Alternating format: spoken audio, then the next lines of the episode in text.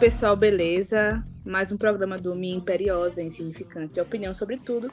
Mas dessa vez a gente vai fazer diferente, porque eu trouxe dois convidados muito especiais, meus dois web amigos, e eu vou pedir para que eles se apresentem para vocês. É a Luciana e o Matheus, e eles vão falar quem eles são, assim, né?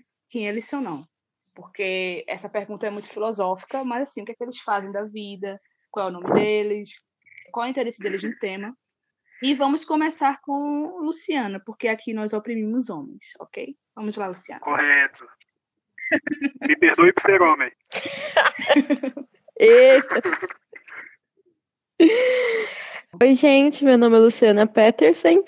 Eu sou mulher negra, evangélica, tenho 22 anos, estudante de jornalismo e sou uma das hosts do Redomas Cast, lá do projeto Redomas. E é um prazer estar aqui no podcast da minha web amiga Taines, é, dando minha imperiosa e insignificante opinião sobre tudo. Não gostei. Não gostei que você falou insignificante. Não gostei. E, Matheus, quem é você, Matheus? Uma pergunta Olá. bem difícil, né? Bem complexa. Olá, pessoas. Né? Quem, quem é você?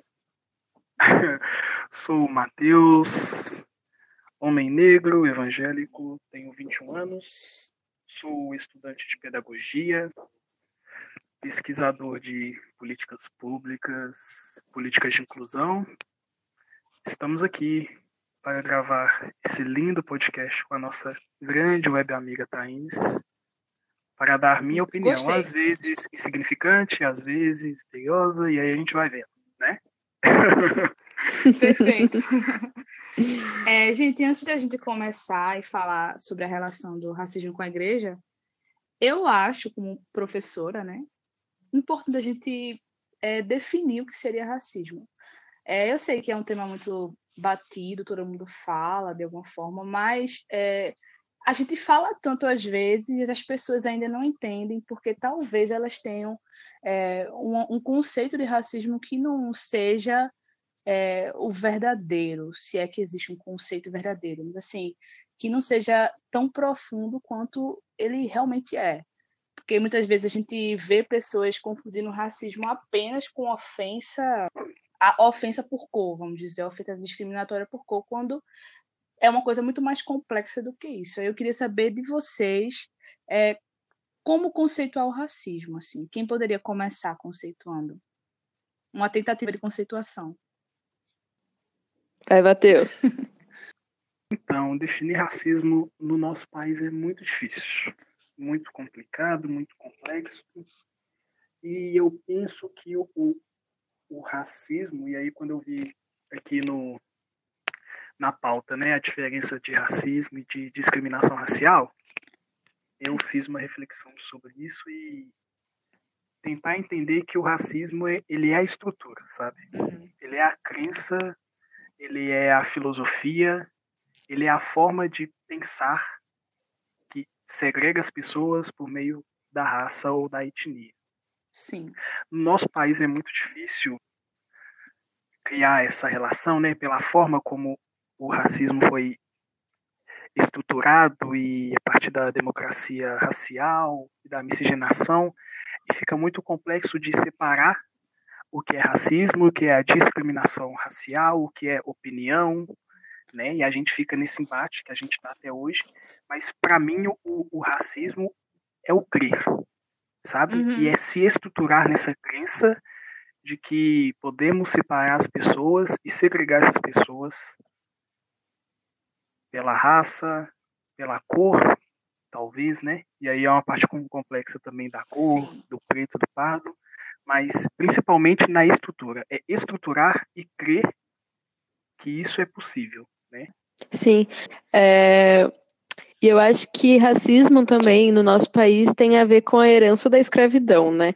Nós tivemos aí 300, 400 anos de escravidão é, de pessoas negras, africanos que foram sequestrados de seu país de origem e desumanizados e tiveram suas vidas roubadas, né, seus afetos roubados, seu direito à família, seu direito à cidade roubado, uhum.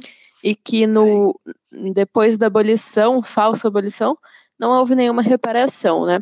Então a gente tem é, a população negra, e lembrando que o Brasil foi o país que mais traficou escravos. Sim. Então a gente tem uma população negra enorme, é, abandonada à sua própria sorte, ao seu próprio azar, né? E seus descendentes, que somos nós, sofrendo com isso que é o racismo estrutural até hoje, né? Como o Matheus falou, é, essa questão de estrutura e como tu pontuou muito bem em relação à herança, né? Dívida histórica, é, o que acontece na igreja em relação a isso, é, essa semana a gente teve uma treta, né? No Twitter. Não vou citar nomes, mas assim, fui bloqueada, ok? Ah, que pena! Fui, blo... fui bloqueada, estou me sentindo muito famosa, porque, né? E um pastor, youtuber, ele começou a falar uma, uma noção de, de negritude, de racismo, de, de, sei lá, de pensamento sobre negros no Brasil, que é completamente senso comum, assim. E que eu comecei a refletir sobre o quanto que aquilo é pensamento de um monte de gente na igreja. Na verdade, o quanto que aquilo. Uma heresia, né? É. O... Isso. O quanto que aquilo é, na verdade, o que a maioria das pessoas pensam na igreja. E eu queria saber de vocês uhum. se é possível a igreja é, ser racista, se realmente o racismo é essa coisa que é estrutural. Qual é a participação da igreja nisso? E que igreja é essa, né? É bom pontuar. Cara, a igreja, ela tá na sociedade, né? Ela reflete a cultura do nosso país e com o racismo não é diferente. Sim. A igreja também é muito afetada pelo racismo e a gente vê isso em todos os lugares. A gente vê isso é, no cabelo que é bonito, que é uhum. mais santo que o outro. A gente vê isso Sim. na discriminação dentro das igrejas, dentro dos cargos, né? Quem são as mulheres que estão limpando a igreja, né? É. Quem são as mulheres que cozinham, uhum. as tias da cantina. Sim. E onde mais? Onde mais, Matheus? Ah, eu acho que os, os postos né, de liderança, de cargos importantes, de quem são essas pessoas que transmitem esse, esse conhecimento sobre Deus, sobre religião, uhum. eu acho que assim é um, é um lugar muito importante para a gente ver, né, aonde esses negros estão nessa estrutura de igreja e aonde eles não estão. Quando você me faz essa pergunta se é possível a igreja ser racista. Sim. Sim, cada vez mais eu vejo é, se é possível ela não ser racista. Né? Verdade. Como na, naquele trabalho lá que eu mostrei para vocês, é que nós temos a falsa ideia de que a igreja protestante no Brasil não tem parte alguma com o racismo do país. Sim. Né? E isso é um, um engano tremendo, sabe? É uma mentira que se tornou verdade a tal ponto que isso não é mais discutido. Né? Uhum. E aí causa esse tipo de atrito, porque quando a gente começa a falar sobre, ninguém sabe, ninguém pensou, Sim. ninguém refletiu sobre isso. Né? É como se o racismo e as mazelas sociais fossem algo à parte da Igreja de Sim. Deus. Né? Como se fosse algo que não participa e não está dentro da sociedade que está dentro daquela igreja, uhum. né? Então, assim, essa é uma igreja que está passando por momentos, né? Passando por mudanças de pensamento e de visão e que se está criando os atritos, né? Se criam os atritos dentro dessa instituição, porque depois de séculos de história, mesmo com pessoas sempre falando e trazendo isso à tona, né? A gente vai conversar sobre isso mais tarde. Agora está se levantando uma geração que está conversando sobre. Uhum. Eu não falo nem questionando ou criticando, sabe? É conversando sobre. Sim. É falando sobre. É falando sobre o papel da igreja dentro de uma sociedade estruturalmente racista. E falar que essa igreja que está na sociedade e estruturada nela não é racista é negar os uhum. fatos, sabe? É negar que se criou uma instituição forte no país baseada no nisso, racismo. né? como a história do país é baseada nisso, no racismo. Então, é possível ela não ser, porque ela já é. E ela é desde, desde o início. É. Né? E engraçado, tu falando Sim. aí sobre a resistência, sobre a, a, questão de pessoas que estão se levantando agora para refletir sobre isso. E o quanto de resistência que essas pessoas estão encontrando. Porque é, vou citar novamente a treta, porque eu quero dar ibope para o meu podcast. E, e esse pensamento vem como uma resposta justamente a pessoas que estão questionando sobre racismo dentro da igreja.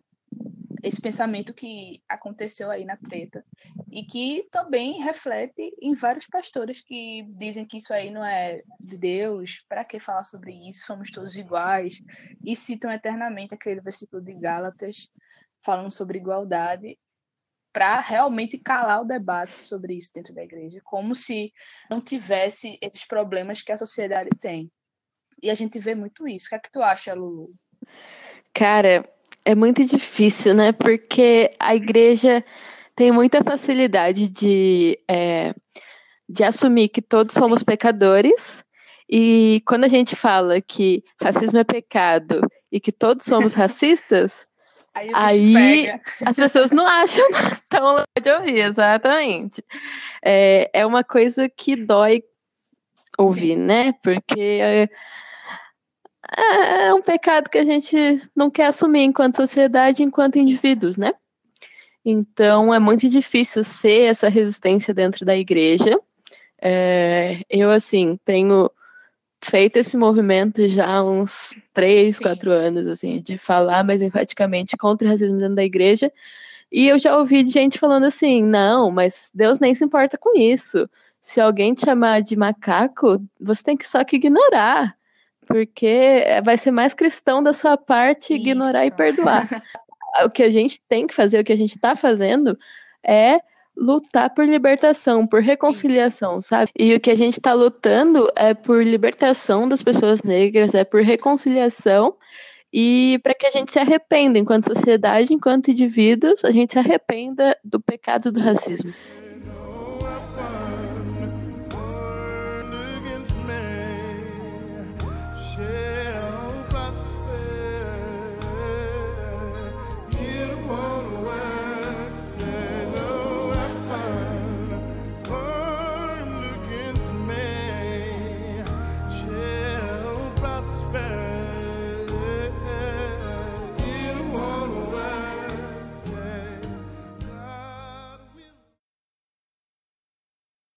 É, tu falasse num, num, ponto muito importante, que é uma coisa que está me incomodando e que me incomoda muito sempre quando, quando há esse debate sobre racismo dentro da igreja, que é essa questão de o quanto que as pessoas querem que venha dos negros a, a iniciativa, no sentido de perdoe, apenas perdoe, mas não é, é usar do perdão como se fosse assim, não fale sobre isso, sabe? Então é uma reconciliação que não tem. A primeira parte é reconciliação. Qual é a primeira parte da reconciliação? A gente sentar na mesa e começar a falar no que está doendo, o que é que o outro feriu a gente. E enquanto não se ter esse momento dentro da igreja de, de realmente lavar roupa, de ver o que está acontecendo, a reconciliação nunca vai ser de verdade, nunca vai ser, nunca vai ter uma reconciliação verdadeira, mas sim uma passada de pano assim para a gente fingir que está tudo bem e as pessoas que são negras e sofrem racismo dentro da igreja fingirem que está tudo bem, mesmo doendo, para que esse assunto incômodo não venha é, via tona novamente. Então eu vejo muito isso, né, de o quanto que as pessoas utilizam coisas que são próprias da nossa religião, essa questão de, de realmente dar a outra face, de perdoar, como desculpas para a gente não falar sobre esse assunto. Porque quando a gente fala de, de racismo dentro, como as pessoas também podem sofrer com isso dentro Sim. da igreja, eu acho que também é muito legal trazer essa discussão, porque a igreja como uhum. casa, né, de Deus, ela deveria auxiliar essas pessoas, sabe? Em relação às opressões que elas sofrem. E aí, quando ela traz isso para dentro da igreja, ao mesmo ponto que ela pode trabalhar isso em relação à instituição, como ela sofre isso lá dentro, essa instituição tinha que conversar sobre isso, porque é um tipo de sofrimento Sim. que ela sofre lá fora. É um tipo de opressão que ela sofre nesse mundo, né? A pessoa negra evangélica não vai sofrer menos racismo porque ela é uhum. evangélica. Isso não acontece. Ela sofre da mesma forma. Só que qual é a complicação? É porque o caminho religioso dela o faz ela evitar de conversar Sim. sobre isso. Sim. Esse é o grande problema. Porque as pessoas vão internalizando esse, esse tipo de coisa. A gente sabe como o racismo ele adoece as pessoas, né? Como ele oprime, como ele é mal pra gente por dentro e por fora. Porque ao sofrer esse racismo fora desse ambiente, o refúgio que ela deveria ter para trabalhar esse ponto específico deveria ser a igreja uhum. também, sabe? Do mesma forma que falamos tanto em trabalhar a questão da pobreza, da fome, das opressões espirituais, isso é um tipo de opressão Sim. que a pessoa sofre lá fora, sabe? E também dentro da igreja. Então é, é um, um, um duplo alvo e aí, quando a gente fala que é tão importante conversar sobre isso, o número de negros dentro do protestantismo Sim. só aumenta. E vai crescendo e a gente não vai conversando sobre isso. Em 2010, eu peguei um dado aqui só de pretos. Sim. Tirei os pardos. Sim, só pretos que se declaram pretos eram quase 3 milhões e meio em 2010 nas evangélicas. Esse número em 2020 com os pardos, gente, a gente está falando de quase 30% da população uhum, do Brasil, uhum. sabe? Sim. De evangélicos. Metade é preto ou pardo, sabe? E isso é totalmente Sim. ignorado.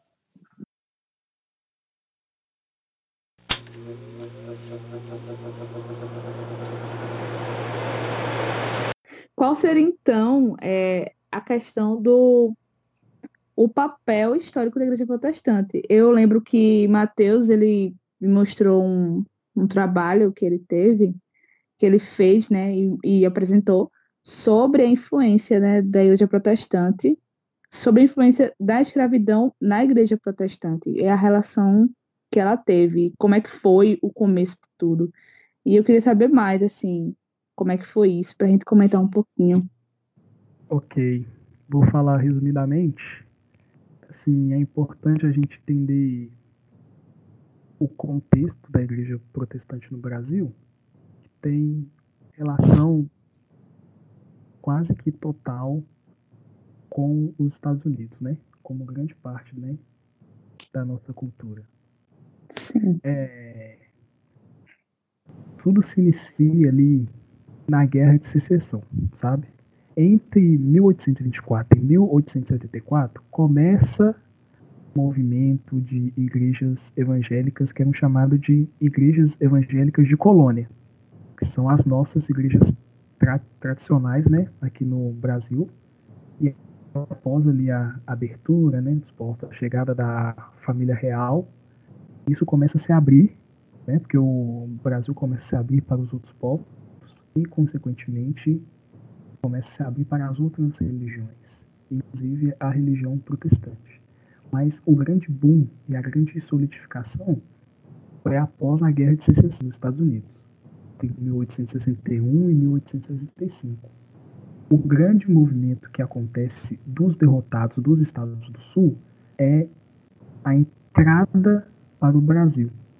E tem um, um autor até da revista Ultimato, né, que é de onde eu baseei esse trabalho, ele fala que muitos desses missionários que vieram dos estados do, dos Estados Unidos após a derrota na Guerra de Secessão, eles eram membros de igrejas brancas protestantes lá, igrejas brancas que aceitavam e impulsionavam o movimento de escravidão nos Estados Unidos. Então a igreja protestante solidificada e firme e forte economicamente, influência de poder no Brasil, ela chega com um grande movimento escravocrata. E aí tem um trecho do artigo dele que eu vou ler rapidinho, para a gente ter uma ideia de como esse movimento surgiu e quem era. Ele fala assim, abre aspas, muitos desses missionários eram membros de igrejas brancas, onde a cada seis meses eram feitas leituras das leis estaduais que diziam que qualquer branco podia, poderia matar um negro fugitivo sem punição alguma, que o negro receberia 30 açoites caso levantasse sua mão contra um branco cristão que nenhum negro poderia pregar o evangelho sem o consentimento de um branco, que nenhum negro poderia aprender a ler e escrever, que ninguém poderia dar nenhum livro, nem a Bíblia a nenhum negro. Então eram esses missionários que trouxeram a palavra e a religião protestante para o Brasil. Sabe? Entendem o, o poder do nascedor da igreja? Ela já nasce com um pensamento escravocrata que usa a Bíblia e o sagrado para perpetuar a escravidão, né, e posteriormente o racismo. Cara, eu acho isso muito doido, porque assim, eu sou batista, né, da Igreja Batista tradicional, e essa história que o Mateus contou tem, a ver, tem muito a ver com o, a vinda da Igreja Batista para o Brasil, né? Os primeiros batistas que chegaram nesse país uhum. eram, vieram justamente nesse contexto de pessoas que queriam manter seu estilo de vida escravocrata, né? Pessoas brancas que vieram aqui justamente para ter escravos e viver sua vidinha aqui. E aí, a partir disso, eles fundaram as primeiras igrejas e depois é, trouxeram outros missionários e esses não necessariamente tinham esse intuito de apenas escravizar, né? Mas é muito doido porque a mesma igreja batista teve depois como líder principal negro Martin Luther King, né, nos Estados Unidos. Então, como é, a gente tem esses dois movimentos dentro da mesma denominação, e, e, uhum. me, né, e a gente tem William Seymour, que é o grande precursor do pe pentecostalismo do movimento da Rua Sim. Azusa, que era um homem negro que queria estudar em um seminário e ele não podia estudar num seminário por causa da segregação. Então ele tinha que estudar a Bíblia, a teologia, no, na, tipo, sentado na porta da sala, porque ele não podia entrar na sala, porque é era um seminário de brancos. E aí o movimento do pentecostalismo, que é hoje uma das maiores, é, maiores vertentes né, do evangelicalismo no mundo, é, começa desse contexto, né, de uma pessoa negra que resiste e que se encontra com Deus e que faz outras pessoas negras se encontrarem com Deus. Então a gente tem esse movimento que é muito complexo, né? Analisar esse rolê Sim. dos evangélicos e o racismo e a segregação e a escravidão. Isso. E eu tava. Esse, tu tocasse no ponto aí do pentecostalismo, que é muito interessante, porque até isso que o Matheus falou em relação aos missionários que vieram para cá. E eu falo muito da assim, se a gente for analisar os missionários das igrejas pentecostais, eles são todos brancos aqui no Brasil. Então, a história do, do pentecostalismo é uma história que nasceu dentro do conflito racial e que teve como uma das, é, uma das explosões exatamente essa questão de, de mostrar o quanto que Deus é, é um Deus de diversidade. Mas ela veio, ela, apesar de, de ser uma, uma vertente que tenha muitos negros, a teologia dela, ou seja, a base, os missionários que vieram também foram brancos, sabe? Então, é por isso que às vezes eu noto que apesar de, ser, de ter muitos negros, a gente não tem uma consciência disso, além de todas as problemáticas de, de esquecimento aqui mesmo no Brasil. A gente, a gente não tem muita noção de consciência é, mesmo sendo uma vertente muito negra. É isso que eu percebo. Quer falar alguma coisa, Matheus? Pode falar. É porque nós não conhecemos a história, né? A gente está na igreja, a gente tem uma denominação, uma doutrina e a gente conhece a história. Isso é muito grave, né? Quando a gente não conhece de onde veio, né? Como foi formado, como foi pensado, fica muito difícil de se refletir sobre, né? Fica muito complicado.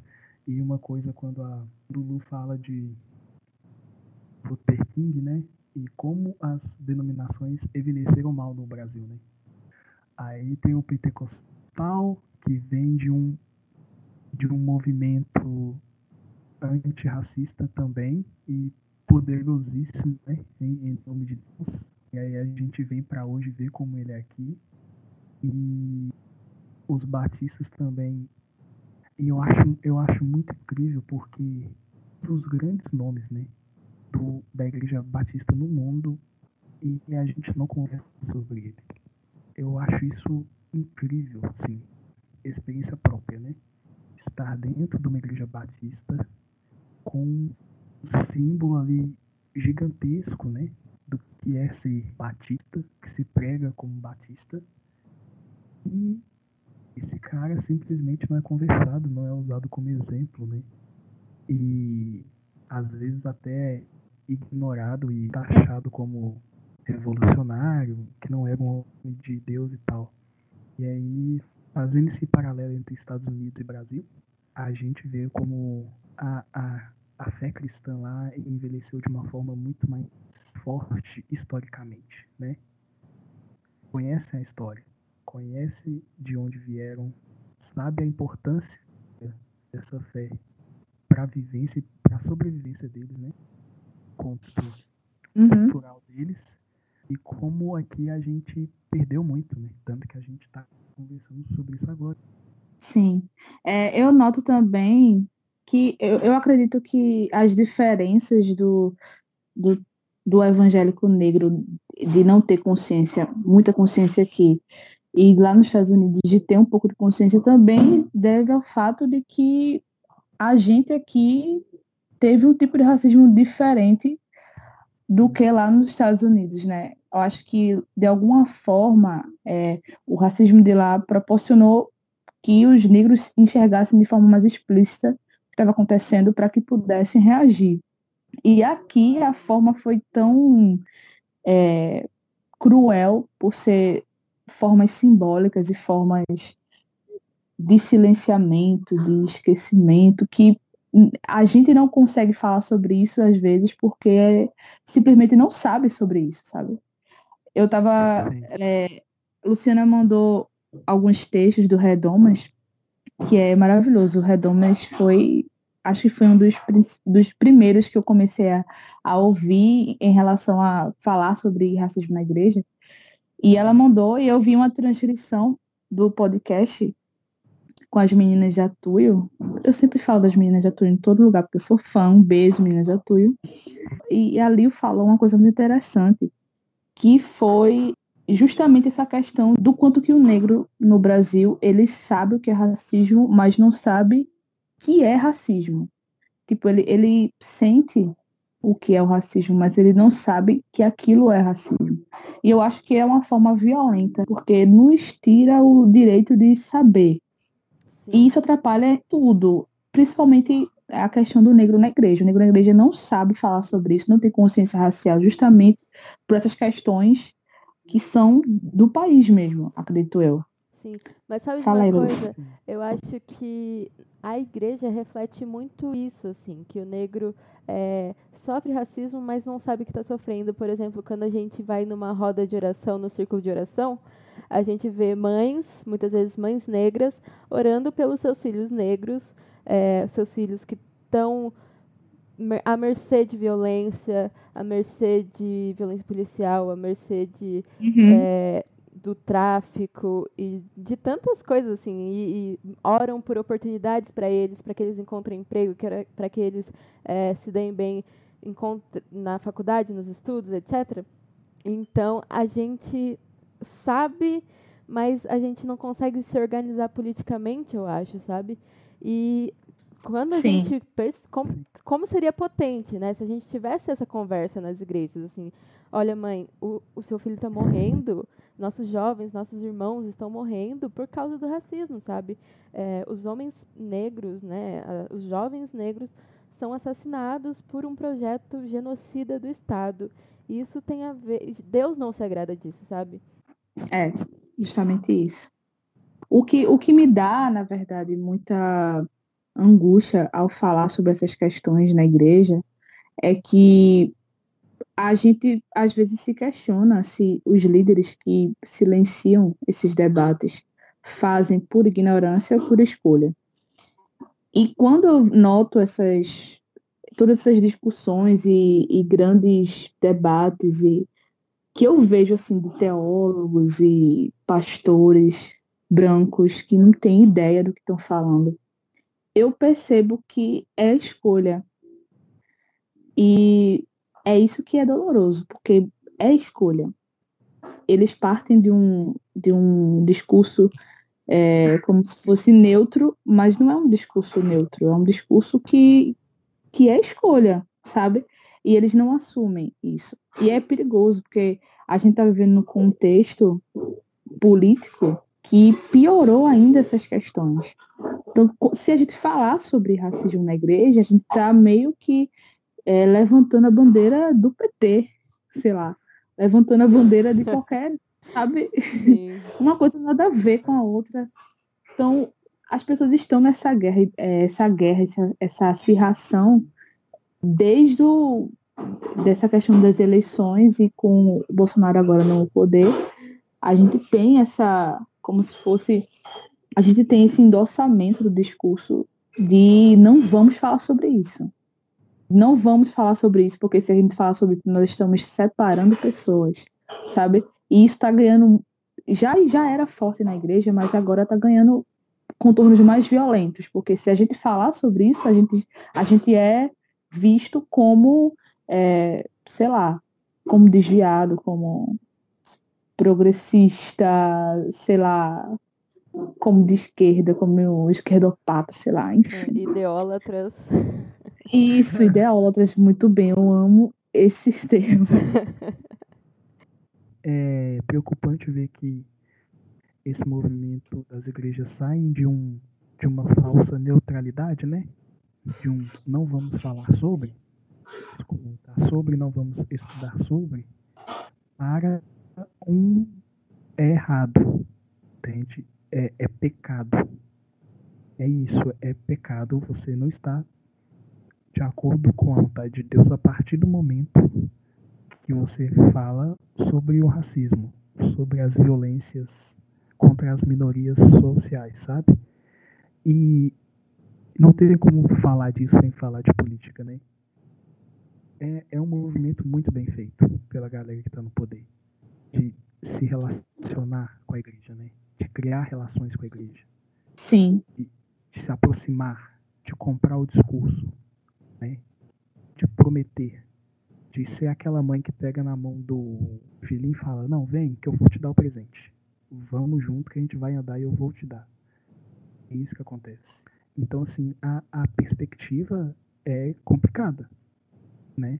Porque os, os, líderes que hoje não, que ontem não falaram sobre política e sobre o PT, hoje em dia sai de uma neutralidade que já era complicada, que já nos tomavam esforços para agora um movimento combativo. Isso é muito ruim, né? Para ambos, porque combater dentro da igreja é muito difícil não, não deveria ser, né?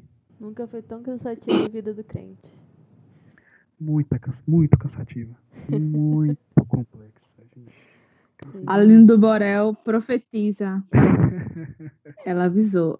E eu estava é, pensando hoje sobre essa questão de identidade, né? Porque é, falam muito sobre essa questão de movimentos identitários estão se formando na igreja e esses identitários sempre são de forma muito negativa, né, que falam.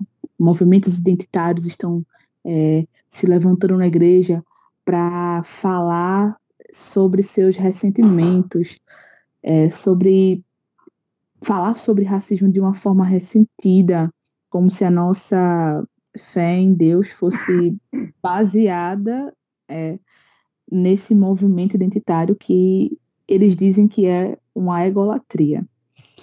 E eu estava pensando o quanto que é, nesse processo a gente não pode nem ver o, o, nem o lado negativo e nem o lado positivo de ser negro. Negativo no sentido de do que fazem com a gente, né? Que é a questão do racismo. E positivo no que, no que fala sobre nós, sobre a nossa cultura, sobre quem somos. E sobre apreciar e achar bonito isso. E é muito difícil também falar sobre o lado positivo de ser negro no, na igreja, porque esse discurso de igualdade é um discurso que é como o Matheus estava falando agora, da, dessa neutralidade que é falsa. Porque dá a impressão de que a gente está falando sobre uma igualdade que não contempla a diversidade de Deus em relação a corpos, em relação a formas de viver, a formas de, de existir. E isso também nos é negado, a, apreciar a diversidade de Deus a partir da nossa identidade, a partir, a partir de quem nós somos. E o quanto que isso poderia ser rico na, na igreja, a questão de diversidade. Mas o quanto que esses versículos é, mal interpretados e mal aplicados são usados para realmente calar e colocar uma igualdade que na verdade não é igualdade, é uma é uma falsa simetria, é uma falsa igualdade que na verdade é uma política identitária também, a política identitária de fazer com que não se fale sobre outras formas de ser, outras formas, outros corpos, porque na verdade o que está sendo pregado como modelo de igualdade é um, um corpo bem delimitado, que é o corpo branco. Então é muito complicado, porque a gente não consegue nem denunciar e nem consegue ver o lado positivo em sermos negros no, no, na igreja, porque esses discursos estão muito mais acirrados, né? Infelizmente. Pois é, eu acho que a, o pior de tudo é que essas interpretações são totalmente hereges, sabe?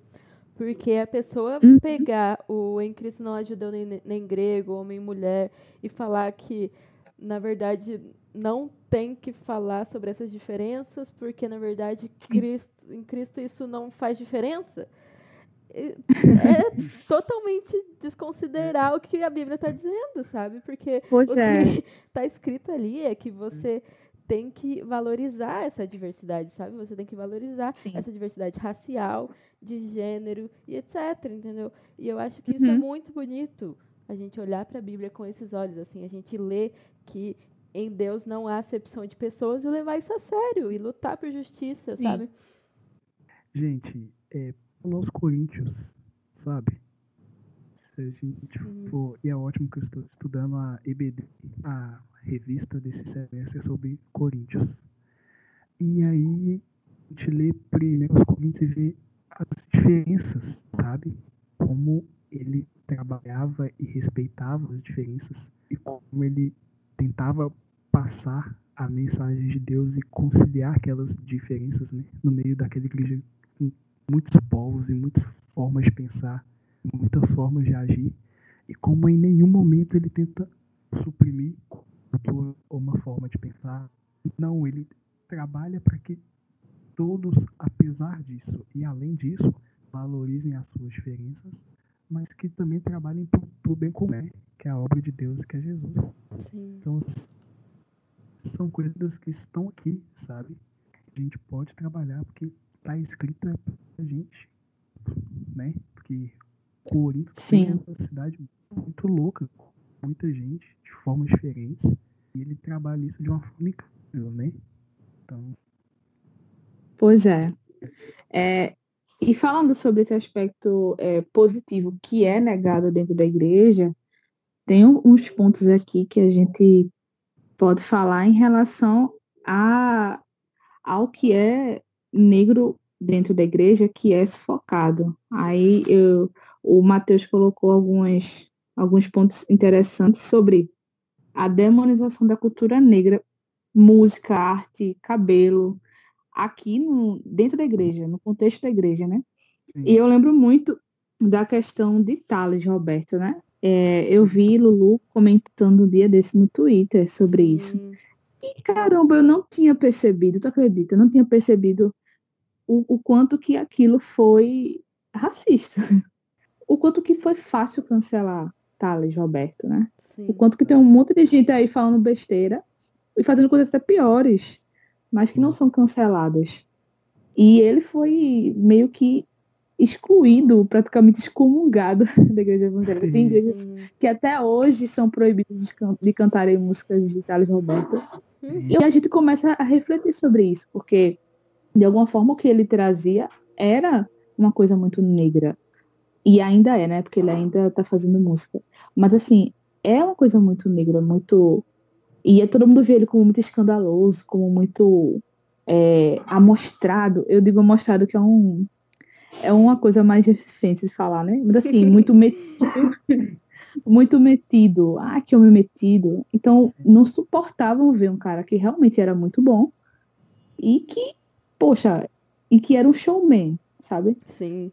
Você vai falar que o André Valadão, o Mano Paulo Valadão, outros Ah. cantores aí não são metidos, não são exibidos. Pois é. É isso. Pelo amor de Deus, vai no show de André Valão pra tu ver. Ele fala a mesma coisa que, que Thales, ele, ele botava um, um holofote em cima dele, assim, tipo Beyoncé, sabe? Maravilhoso. Sim. E André Valadão, André Valadão faz isso também, poxa. Vai no show de André Valadão, é um, um espetáculo, assim, de, de luzes, de, de estrutura, e ele só canta com um cachê de não sei quanto, sabe? E Ele ninguém lançou o diz que próprio André cartão Valadão... de crédito, Pois é, É, pois é, né, amor? tá aí sendo, Então- não sendo cancelado. É. E tá aí não sendo cancelado, né? E segue. E a gente vê o quanto que, que isso é sufocado dentro da igreja. A gente, eu fui perceber, sei lá, por causa do Twitter de Luciana. Tá? A Luciana sempre me abrindo os olhos, tá, Luciana? Muito obrigada. Que bom, amiga, que bom. Gente, eu tenho um, um outro exemplo, mais polêmico, mas eu tenho. Vai lá. Eita. Isso. Pastor Kleber Lucas. Vamos falar sobre Eita. Sim. Complexo, né? vamos falar sobre ele. O contexto de Kleber Lucas é de que maior cantor gospel do Brasil por muitos anos, né? Vencedor de Pois Grammy é. latino, cantando uma música negra, cantando uma música negra, Sim. desde sempre. Sim. E muito bom, diga-se de passagem. Sou muito fã. Acho, acho, acho Kleber Lucas ele consegue é, cantar, fazer música que a irmãzinha do coque canta e o hipsterzão tatuado canta. Tipo, o cara, o cara chega para o cara fazia música para todo mundo, assim. Eu considero Kleber Lucas um dos maiores compositores da nova geração, nova geração, assim, se a gente for considerar anos 90 para cá, né? Sim, É, poxa, é incomparável, na minha opinião. legal. Eu escuto, até- eu escuto hoje chorando, eu tenho uma playlist só de música de Kleber Lucas. Muito bom. não vai ouvir nunca esse, esse podcast, mas um beijo, Kleber Lucas. Um beijo, Sou sua Kleber fã. Lucas. Sou seu fã. Olha que ótimo. Nossa, só os legais. Klebetes. e aí chega em um ponto em que ele faz um movimento. Um movimento. E aqui a gente consegue ver o, o Uhum. racismo assim, da sua forma mais, sabe, pura. Pra quem não sabe, né, con- contextualizar, um terreiro no Rio de Janeiro, eu acho, foi destruído por radicais cristãos. E Kleber Lucas levantou uma, uma ajuda, né? Para poderem ajudar a reconstruir o terreiro. Como forma de quê? De perdão, de pedir desculpas, né? De mostrar que nem todo cristão pensa daquela forma, que não é necessário isso com pensamentos diferentes. Kleber Lucas vai na inauguração do terreiro, canta uma música do Milton Nascimento e vai embora. E é isso que precisamos, né? Sim. Para que as igrejas do Brasil todo passarem o vídeo. Uhum. Gente, Ou Fuxico Gospel. Exato. Isso- nossa, isso aí é horrível. Pensando na. E aí, de novo, eu vou usar os, os Valadão, né? Indo lá no Globo e, e cantando com, com uma galera não gospel, né? Sim. É incrível. Sim, pois é. Nossa nova rainha pop gospel Priscila também. Você pode falar mal Sim. dela, tá? Uhum. Não mexam na nossa rainha, porque ela é a princesinha gospel. Sim, E ela não vai ser cancelada. Não vai, de forma. Mas por quê? É um pastor negro que fez um movimento. Pensar É. por ele mesmo. E foi falar, sabe? Ele foi tomar uma ação. E não seguiu um caminho. Ele sim. mudou. E aí ele foi mexer aonde? Na cultura afro. Uhum. temos uma relação terrível com, com religiões de matriz africana. Terrível, Sim, terrível. Sim. E ele foi mexer justamente nisso aí. O que, assim, né? Imagina. Qualquer, qualquer coisinha que ele fosse fazer já seria motivo de crítica, mas isso que mexe com o racismo de todo mundo dentro da igreja foi tipo uma explosão, né? Exatamente. Eu acho que a gente precisa enfatizar muito isso, assim, que a igreja é muito, muito, muito racista com as religiões de matriz africana. A gente assassina eles, sabe? A gente joga pedra neles, a gente destrói os locais de culto Aham. neles. E a gente precisa se arrepender disso, gente, porque isso é muito Aham. errado. Isso vai contra os princípios da nossa religião e vai contra os princípios de Jesus, que é o Estado laico, que é a- o respeito, né, o amor ao próximo. Onde que você vê, onde que faz sentido você apedrejar uma pessoa se você é um seguidor do evangelho, sabe? Se você é um evangélico. Pois é. Uh, Isso é totalmente é. inconsistente não- e racista, velho. Pois é, eu lembro muito de. é, a gente for falar de Bíblia, né? Paulo, quando ele foi para Atenas, e lá tinha um bocado de gente com outras religiões. E o que Paulo fez não foi quebrar tudo. Ele não quebrou as coisas, ele não, Sim. ele não chegou massacrando ninguém. Ele falou do dele, do Deus que nós servimos, né? E eu acho que, poxa vida, a gente não vê esses, a gente não vê, a gente não lê a Bíblia para falar sobre isso. A gente deixa falar, né? a gente não lê a Bíblia quando é para ler. A gente Não. lê para pegar uns versículos ali para fazer algumas coisinhas, mas tipo, quando é realmente para aplicar em nossas vidas, em, em situações pecaminosas como essas, a gente não lê, a gente ignora. Eu falei da parte do louvor, da adoração, sabe? Gente, se você coloca um, um tambor que seja em uma música de louvor e adoração, sabe? Um pandeiro, sei lá, Sim. Pronto. É o demônio dentro da igreja. Sim. Sim, Lá é tipo, ah, se você ouve um rock, né, um pop internacional, não, não tem problema, né? É uma música. pois é, Se, se houve um pagode, um samba, não. Não pode. pois é. Não pode. Se houve uma música popular brasileira do Nordeste e do Norte, não pode. Aham. Aí tem os instrumentos, ritmo, dança. Isso você não viu, sabe? E eu, e eu sou assim. Sempre que a gente tá na roda, sei o quê, sempre tem um, carro, tantão, alguma coisa eu pego pra tocar.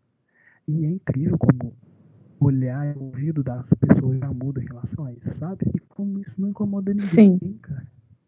Não incomoda ninguém.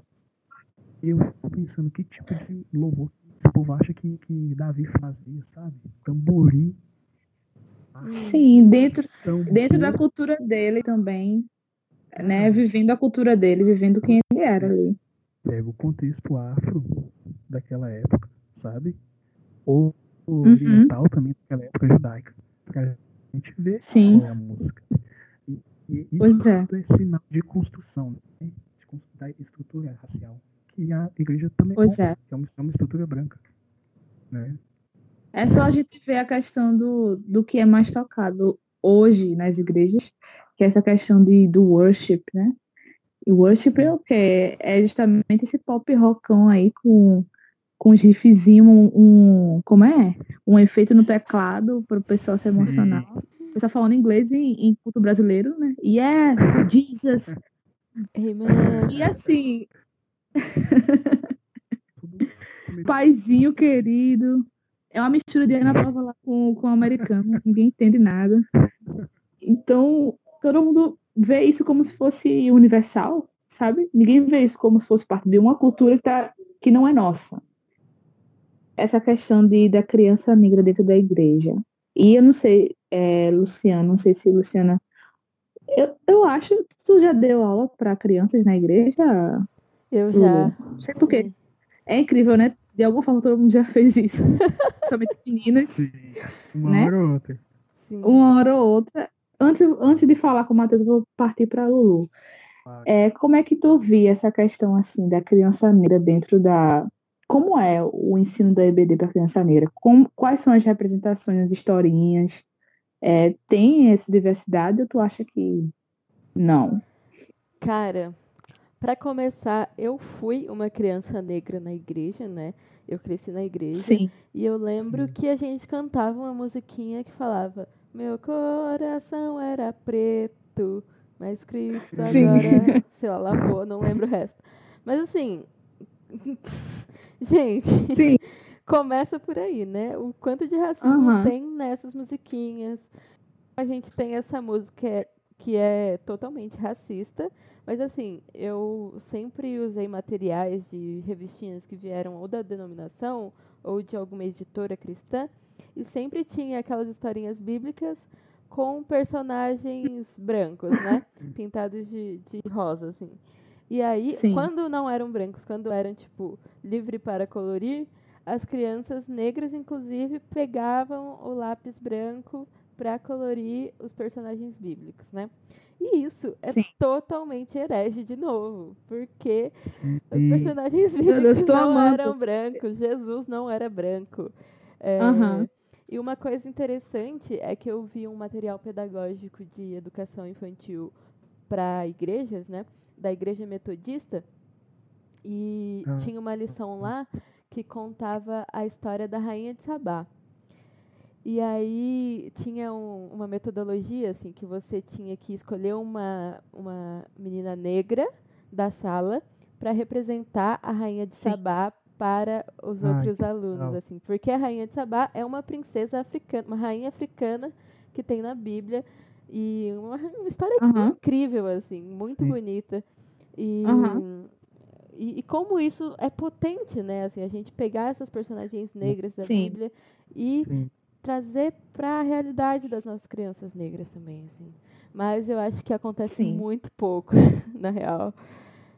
Eu tô até impressionada com esse exemplo aí, porque eu também fui uma criança negra da escola dominical e pensar nessa questão dos personagens, né?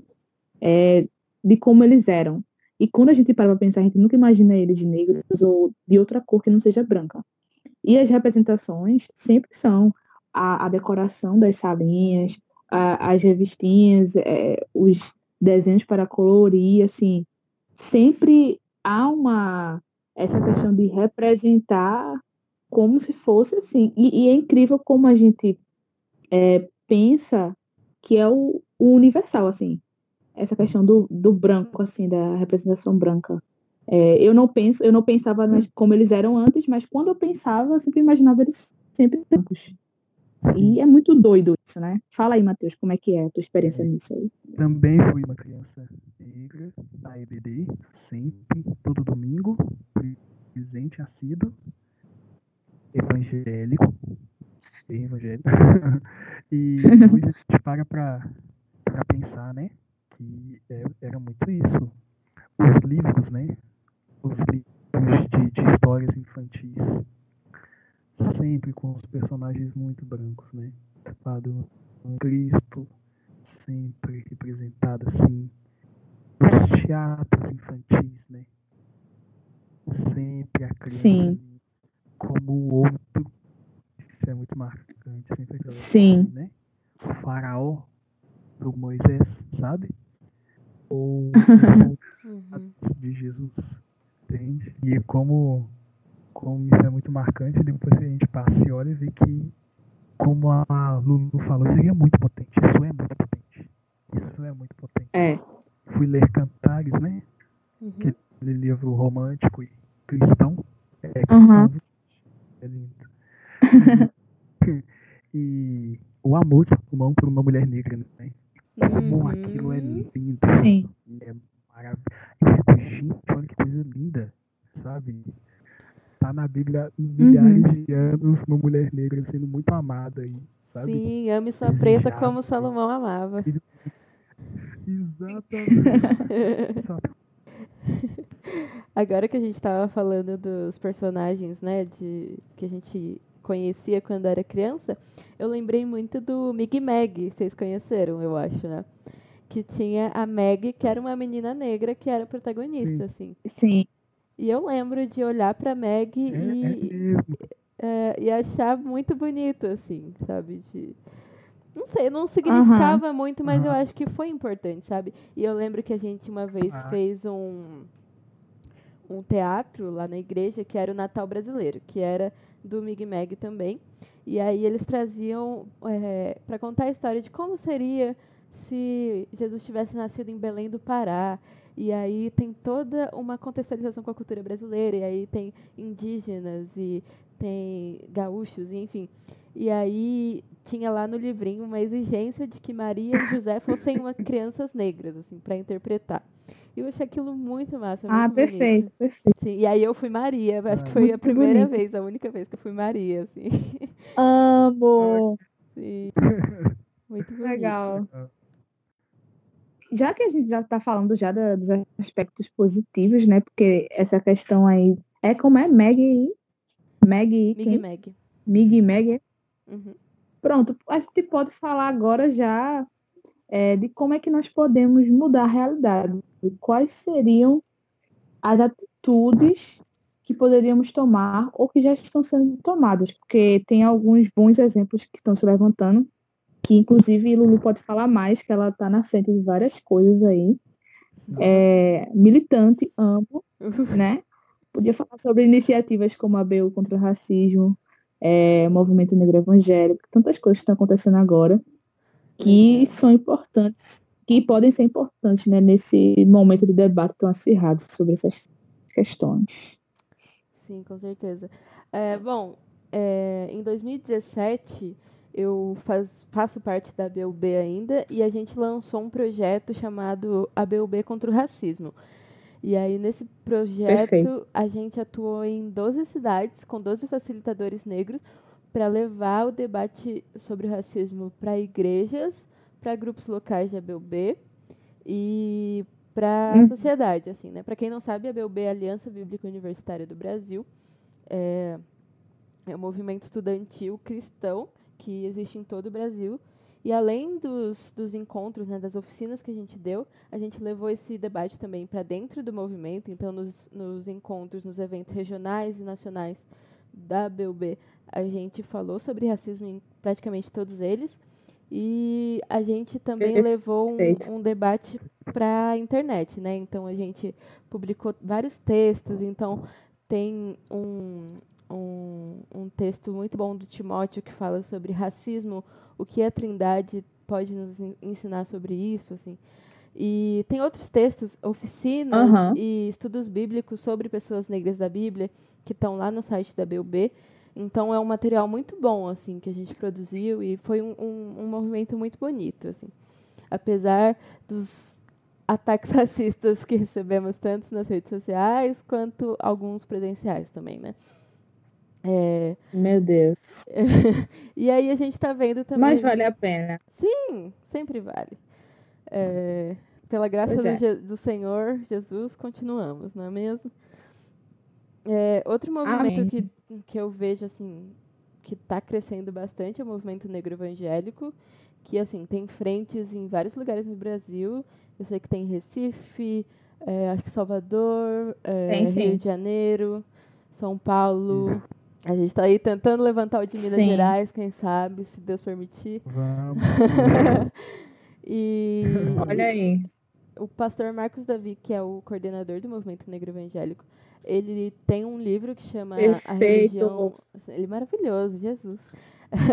tem um livro que chama A Religião Mais Negra do Brasil. E tem é, outro que chama A Bíblia e as Cotas. Então é um, um pastor que tem produzido bastante coisa nesse sentido durante sua vida toda, né? O seu ministério todo tem se ligado a isso. É, outro movimento que tem feito esse movimento há algum tempo é o Projeto Redomas, que eu faço parte. a gente, né? Perfeita. A gente já lançou. Maravilhosa. Ai, até parece.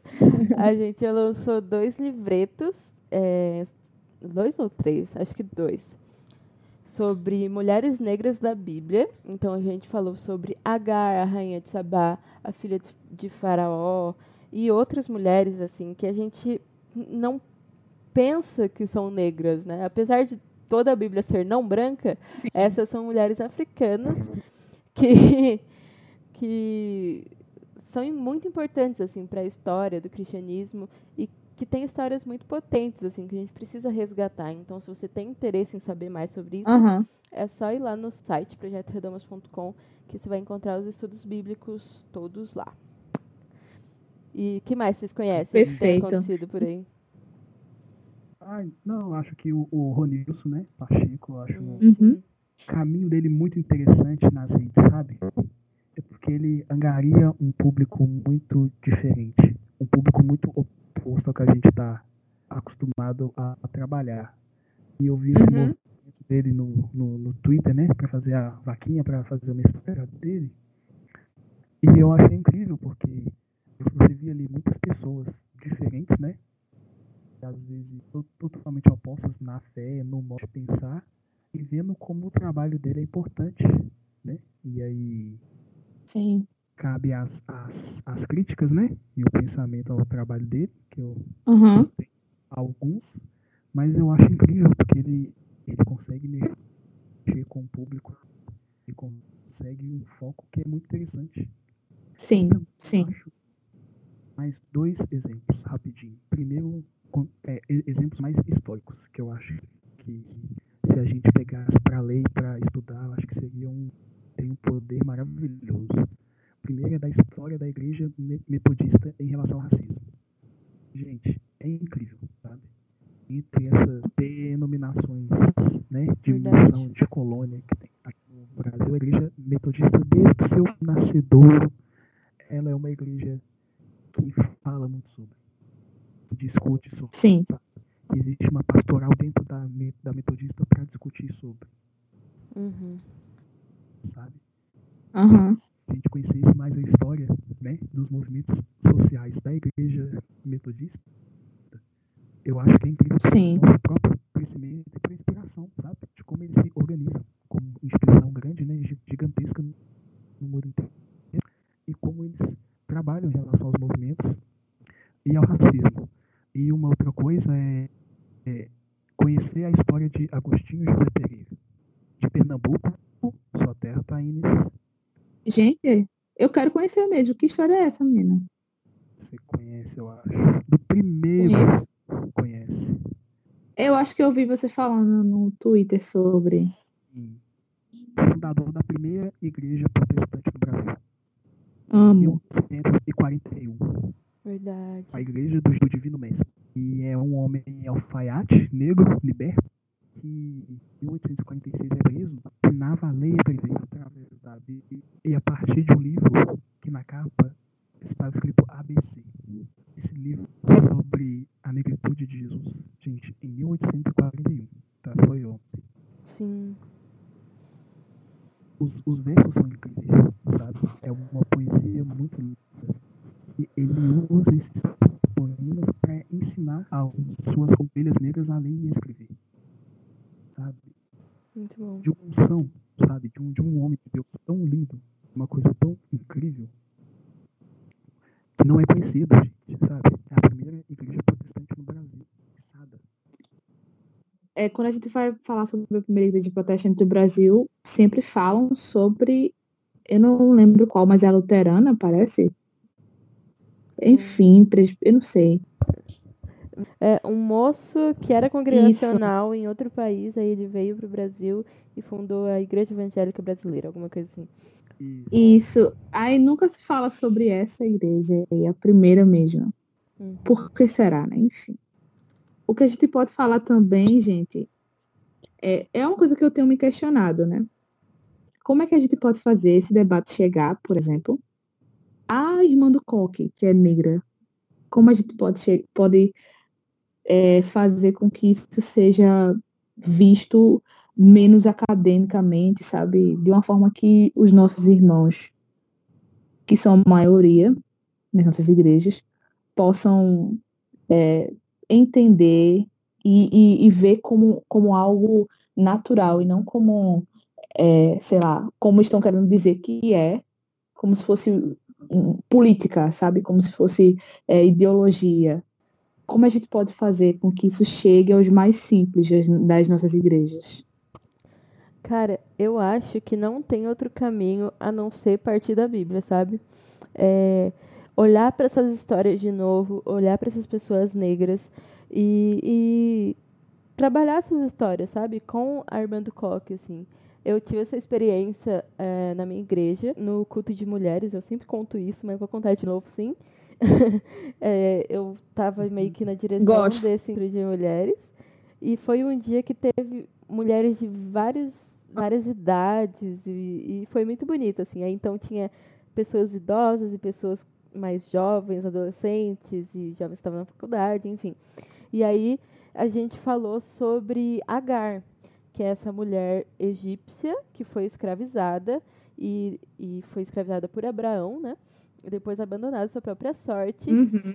E aí ela foi, foi tipo expulsa para o deserto para morrer mesmo. E lá ela clama a Deus. Então ela é essa mulher negra que é, foi abandonada à sua própria sorte, está no deserto e clama a Deus. E Deus a ouve, ouve o choro de seu filho e Deus a acolhe. E ela é a primeira, a única mulher da Bíblia que dá nome a Deus. E ela chama Deus de o Deus que me vê. Então, olha que história bonita de uma mulher negra Ai, africana. Lindo que, que tem esse, essa relação com Deus, uhum. assim. E ela tem essa relação também expulsa, assim, né? De, de ser abandonada dos seus afetos, de solidão, experimentar Sim. solidão. Que é um tema muito comum, assim, as mulheres negras e as pessoas negras, né? Uhum. Então a gente tem dois, dois estudos no Redomas falando sobre Agar, e sobre outras mulheres da Bíblia, assim. E a gente tem várias pessoas negras na Bíblia que a gente precisa conversar sobre esses textos, sabe? E, sabe? E ressignificar e trazer para a realidade, assim, da pessoa negra hoje no Brasil. Então, mesmo que ela não se relacione uhum. com o conceito de racismo estrutural, não sei o que, não sei o que lá, ela vai se relacionar com o conceito de pessoas negras morrendo. Com certeza ela vai ter alguém próximo que passou por isso e ela vai conhecer alguém Sim e ela vai orar por isso. Então, acho que a gente pode partir desse princípio, sabe? Partir da Bíblia, partir da oração, para produzir mudança, assim. Da mesma forma que Lulu, eu acho que a, a Bíblia tem muito potencial para esse tipo de trabalho, sabe? Sim. A palavra de Deus, ele tem muita coisa. Estamos descobrindo coisas, né? Cada dia mais a gente descobre mais como trabalhar as uhum. escrituras se basear nelas para poder chegar até essa população. Né? E eu acho que um outro ponto importante é a formação de líderes, sabe? Realmente, Sim. Nessa, eu acho isso primordial, sabe? Eu acho uhum. que essa nossa geração precisa se tornar, sabe? Pessoas com cargos de liderança, de pastoreio, de missão, Sim.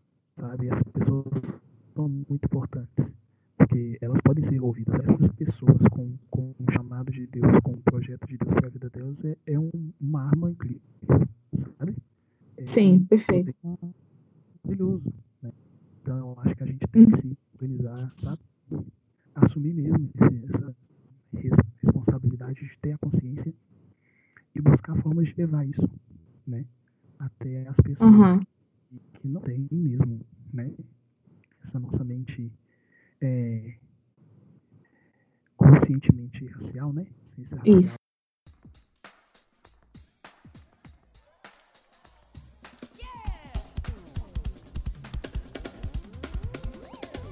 Estamos, estamos chegando ao final, né? Desse programa maravilhoso, muito debatido. Ah, né? Eu espero que a pessoa que esteja ouvindo também esteja falando isso também com a gente, né? Ah, e eu vou imitar aqui o Redomas, porque eu sou uma fã do Redomas, tá certo? Oh. Nessa última parte de indicação de obras, né? O que é que vocês poderiam indicar é, de filme, documentário, livro, álbum, série, que possa ter a ver com o tema, ou, ou que, sei lá, vocês só sejam afim de indicar aí. É que vocês poderiam? Cara, eu indico um um espetáculo que eu não vi, mas eu vi as pessoas falando muito bem, que é Azusa, ou Rua Azusa, não tenho certeza. Ai, meu Deus! Nossa, meu Deus, gente. Sonho! É meu sonho meu Deus, demais assistir. É, é um espetáculo é, feito pela companhia NC e que tem Ademar Sim. de Campos e tem, assim, pessoas incríveis é, falando Aham. sobre o movimento da Rua Azusa e sobre segregação racial e falando sobre racismo, sim. E, cara, eu achei Isso. muito lindo, muito, muito lindo é, um espetáculo dessa magnitude e que, tipo, acaba os ingressos e aí eles abrem outro porque tá tendo muita demanda, assim, muita gente tá querendo Aham. assistir. Eu acho isso incrível, assim. É um avivamento, Isso é gente. perfeito. Eu também acho. Eu, in- inclusive, eu sigo muitas pessoas do elenco e é mara... eles são maravilhosos, assim, eles são engajados, sabe? É muito bonito saber que tem gente pulsando dentro da igreja que esteja consciente, que, que são conscientes da, né, de- desses temas e que estão aí, sabe? E que a igreja, de alguma forma, muitas pessoas da igreja estão sendo despertadas para ver essas coisas. Eu acho isso incrível. Matheus, qual seria a tua indicação? Uau. Eu tenho duas, na verdade. É, partindo para a área musical, gente, todos vocês têm que conhecer o coral Black to Black Uh, adoro corais. de Belo Horizonte, incrível. Coral predominantemente negro que canta música negra. Inclusive, eles estão no último DVD do Diante do Trono. Olha só, Ana Paula, Olha, Ana Paula. Muito bem, Ana Paula. tá vendo? Eles carregam tudo, gente. Tipo, tudo pro coral, sabe? Tem a dança, a música maravilhosa. Aquele instinto mesmo, sabe? De coral. Aham. Ungido. É coisa maravilhosa. Quem é de. Amo. Eles viajam pelo Brasil todo. São incríveis, incríveis, incríveis. Vejam no YouTube, no Instagram deles. É algo maravilhoso. Qualidade mesmo. Muito bom. Nossa. uma série todos nós conhecemos, todos nós conhecemos, mas que eu acho ela incrível, sabe? Que ela precisa ser assistida, que é Greenleaf, gente. Amém. Então, Meu Deus, a irmã aí entrou no manto, vá. é algo incrível, sabe? É algo maravilhoso, polêmico, profundo. Trabalha a humanidade de uma igreja. Isso é muito legal. Sim, verdade. Oprah, sendo Oprah, maravilhosa. Se a pessoa falasse Oprah apenas, já seria um motivo para a pessoa assistir, né? Exato. Eu preciso voltar a ver, gente. Assista, tá maravilhoso. Só melhora, gente. Só melhora. Igreja. É isso. É verdade. Bom, a gente chegou ao fim, né? Muito bom. É, eu quero agradecer a vocês, a Luciana, que tem uma vida muito corrida, ao, Ma- ao Matheus também, que tem uma vida muito corrida. Duas pessoas, assim, trabalhadores, fazendo corre, sabe? Maravilhosos. Agradeço demais por terem participado. Tenho certeza que vai dar muitos, muitos ouvintes por causa de vocês, que vocês são famosos, tá? Então, muito obrigada de verdade. Vamos se despedir juntos, né? Tchau, gente. Gente, tchau,